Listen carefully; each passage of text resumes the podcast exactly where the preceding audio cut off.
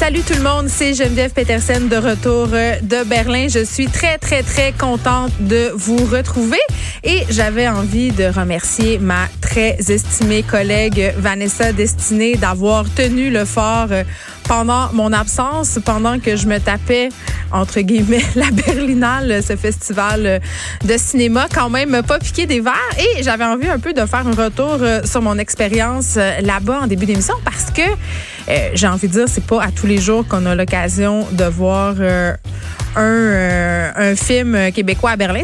Cette année, c'était une très, très belle année. On a eu le film de Philippe Falardeau qui a ouvert le festival quand même avec My Stallinger Years, qui raconte en fait l'histoire très belle d'une personne qui travaillait pour l'écrivain Salinger, un peu qui entretenait sa correspondance et qui est un peu en bon, français cross the line, c'est-à-dire qui a contourné un peu les règles par rapport à, euh, son répondage de courrier. Le film qui a eu un accueil euh, moyen, je dirais, à Berlin. Ayons pas peur des mots et ne soyons pas complaisants.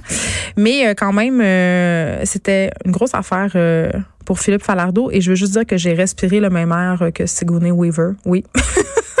une de mes idoles quand même, parce que je la regardais dans Alien, évidemment. C'était un des premiers personnages euh, au cinéma quand même qui m'a fait réaliser qu'on pouvait être une femme vraiment badass et porter des bobettes blanches taille haute.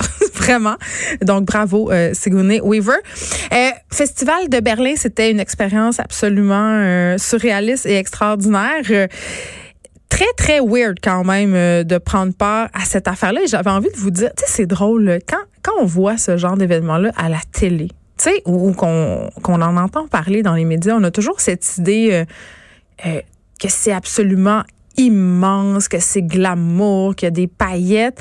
Euh, c'est la même chose un peu quand on regarde le gala artiste ou les Gémeaux à la télé. Tu sais, on, est assis dans notre divan ou quand on regarde les Oscars. Là, je suis pas en train de comparer les Oscars au gala artiste, mais vous comprenez ce que je veux dire. Ce genre d'événement-là, télévisuel, on s'assoit et on a accès à ce qui se passe à l'extérieur. Mais quand on est dedans, moi, c'est pas mon genre d'affaire. J'aime pas ça. J'aime pas ça.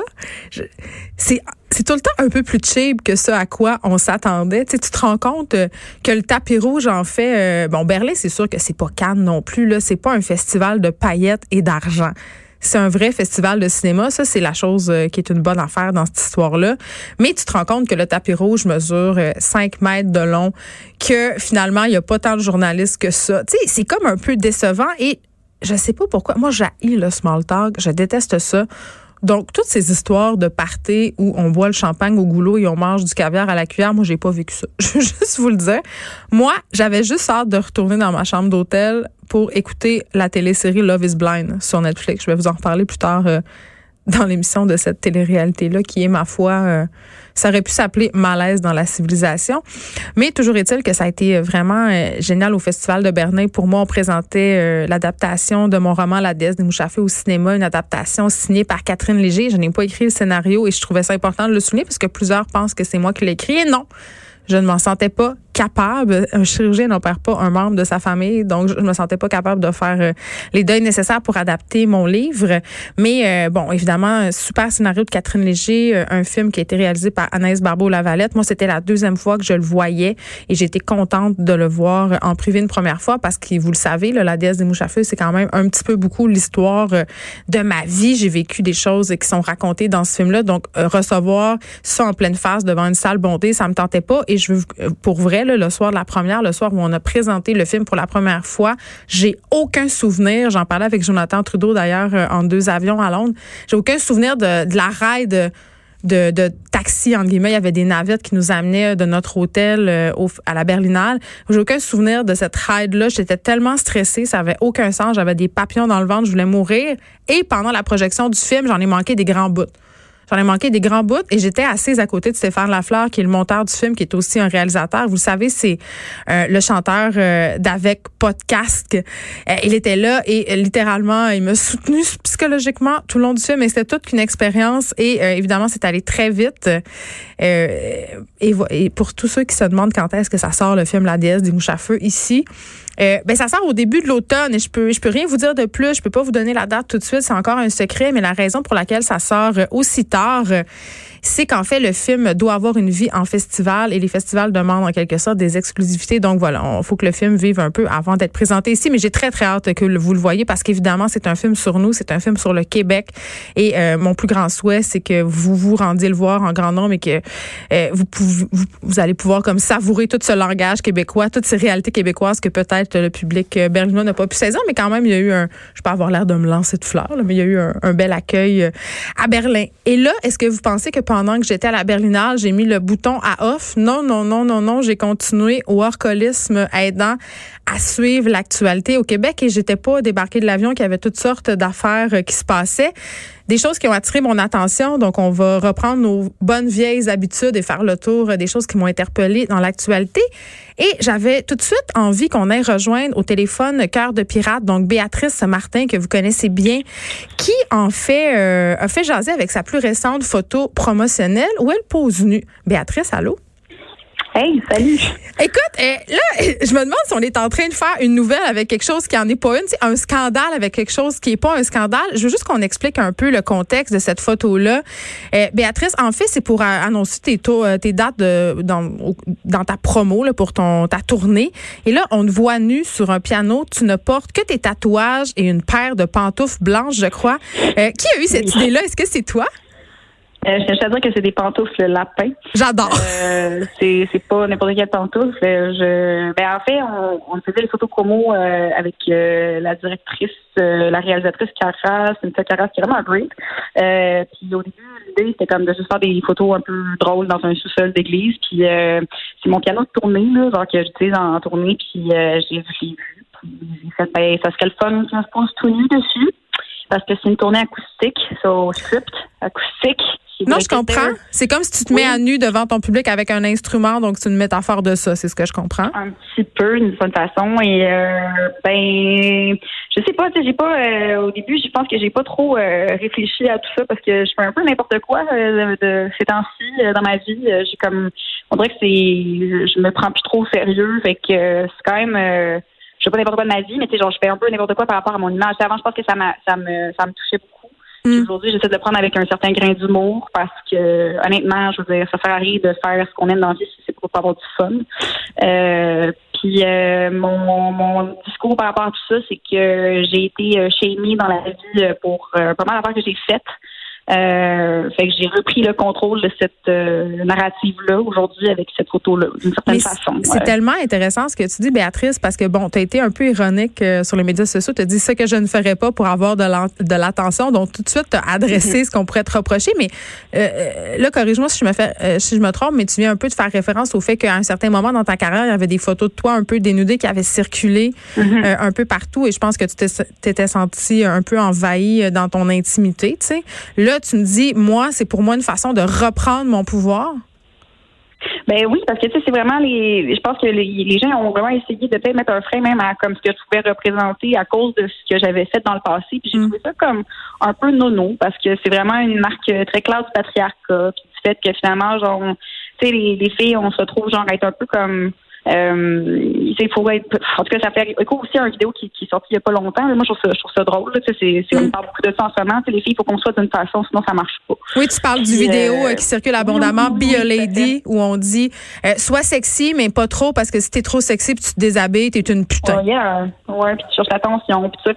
Je, je pense pas que j'ai voulu faire ça euh, spécifiquement, là, mais je pense que ça fait écho à justement un message plus de façon générale, là, qu'on est soumis à des espèces de lois non écrites qui est dictées par la société. Puis je trouve ça, je trouve ça dommage. Puis euh, aujourd'hui, je suis dans une position euh, assez privilégiée parce que dans le sens que je, je peux pas que je peux faire ce que je veux, mais tu sais, j'ai de la chance. j'ai une carrière qui quand même 10 ans, puis je suis encore là. Mais euh, je reprends vraiment le contrôle d'une situation qui a été euh, utilisée, à, en tout cas pour me nuire dans le passé. Puis, mm. euh, je trouve ça bien drôle. Il y a la journaliste et écrivaine euh, Rosemée T. Morin qui a souligné un truc que je trouvais fort intéressant sur sa page Facebook. Je te lis puis tu me dis ce que tu en penses, OK, Béatrice? Mm-hmm. Elle dit... On déshabille les femmes pour vendre absolument tout et n'importe quoi. Ça passe y est des totons menum. Cœur de pirate se dénude sur un poster. On lui reproche de vouloir vendre des billets en passant par son corps. Ouais. Ben, elle a dit ça, genre, en faisant une espèce de, de commentaire. ben, un peu euh, éditorial pour dire que ça avait un peu, c'était un peu deux poids, deux mesures, finalement. Ouais, mais tu sais, comme les choses sont comme quasiment complets, fait que je m'en fous un peu. c'est pas pour c'est pas pour vendre des billets, là, c'était juste pour comme faire des photos promo puis tu genre finalement j'ai déjà fait là, être en bobette sur l'internet puis tout ça, fait que ça change pas grand chose au final à ma vie en ce moment. Puis je fais je fais de la musique au final, puis je veux dire, je peux bien montrer ce que j'ai aussi. puis tantôt, euh, tantôt quand quand je t'ai écrit euh, sur Instagram parce qu'on se connaît un peu euh, pour te, te proposer cette entrevue-là, tu me dis ah mais j'ai pas eu tant que ça de réactions négatives. Est-ce que tu penses que les médias en ce moment sont en train de vouloir faire un scandale avec quelque chose qui en est pas un? Ben honnêtement, j'ai même pas vu ça. J'ai juste vu genre le soutien, hmm. honnêtement. Puis les gens qui sont pas contents, ben tu sais, ils seront ils n'ont pas été contents avant, ils seront pas contents après, puis ça peut leur faire du clickbait, ben ça me dérange pas, ça leur fait un petit peu plus de clics, qui viendront voir mon show aussi. Voilà. Bon, on peut te voir euh, chaque dimanche à la voix parce que maintenant tu es un juge à la voix. Et là, je peux pas me. Ça, c'est la question de ma mère, OK? T'es-tu vraiment chicane avec Pierre Lapointe pour de vrai?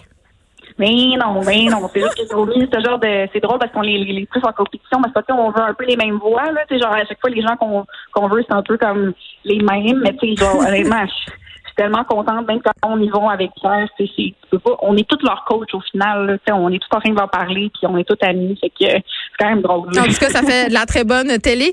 Euh, je donne un peu, euh, tu dis, bon, euh, les billets sont presque soldats, mais il en reste encore quelques-uns. Le 19 mars mm-hmm. à Québec, 20 mars à Rimouski, 25 mars à Sherbrooke. Tu vas aussi aller à Toronto, New York et Boston. Et tu seras à Montréal le 21 mai. Béatrice Martin, cœur de pirate. Merci de m'avoir parlé. Puis elle est super belle ta photo. Moi, je l'aime. Moi, je l'aime. Moi, je l'aime. Bravo. better show it off. Merci beaucoup. Merci. OK. Euh, bon, évidemment, euh, la photo, euh, vous pourrez aller la voir si ça vous tente. C'est une très, très belle photo. Elle a été censurée quand même à quelques endroits, dans quelques médias. Ça me fait beaucoup rire parce qu'on voit absolument rien sur cette photo-là. On peut voir Béatrice couchée sur son piano. On voit le profil d'un sein et le profil d'un fessier. On voit des choses vraiment plus terribles sur Instagram. Là, tu sais, j'ai fait un, un, petit post Facebook hier, une petite montée de lait, OK? Parce que c'est rare que je réponds à mes haters puis à mes, à mes détracteurs, mais on dirait que le courrier des haters de François Lambert euh, m'a inspiré, je sais pas. Euh, il y a un, un, monsieur, je vais l'appeler un masculiniste en culotte courte. Euh, Olivier Kessler, OK? Qui est Olivier Kessler? c'est un, un gars, un, mais vraiment, il se définit comme un masculiniste. Là, on peut d'ailleurs euh, le voir euh, dans un documentaire euh, qui a été fait récemment sur les mouvements masculinistes sur Internet, la manosphère. Bienvenue dans la manosphère. On avait d'ailleurs reçu l'instigateur de ce documentaire ici. Ça avait été fait en collaboration avec le magazine L'Actualité. Donc, on peut l'entendre, M. Casté, dans ce documentaire-là, s'exprimer sur la condition de l'homme, la crise que traverseraient les hommes. Et il tient un blog depuis 2009 où il se consacre presque exclusivement à la condition masculine et il dénonce les injustices et les inéquités vécues par les hommes et les garçons.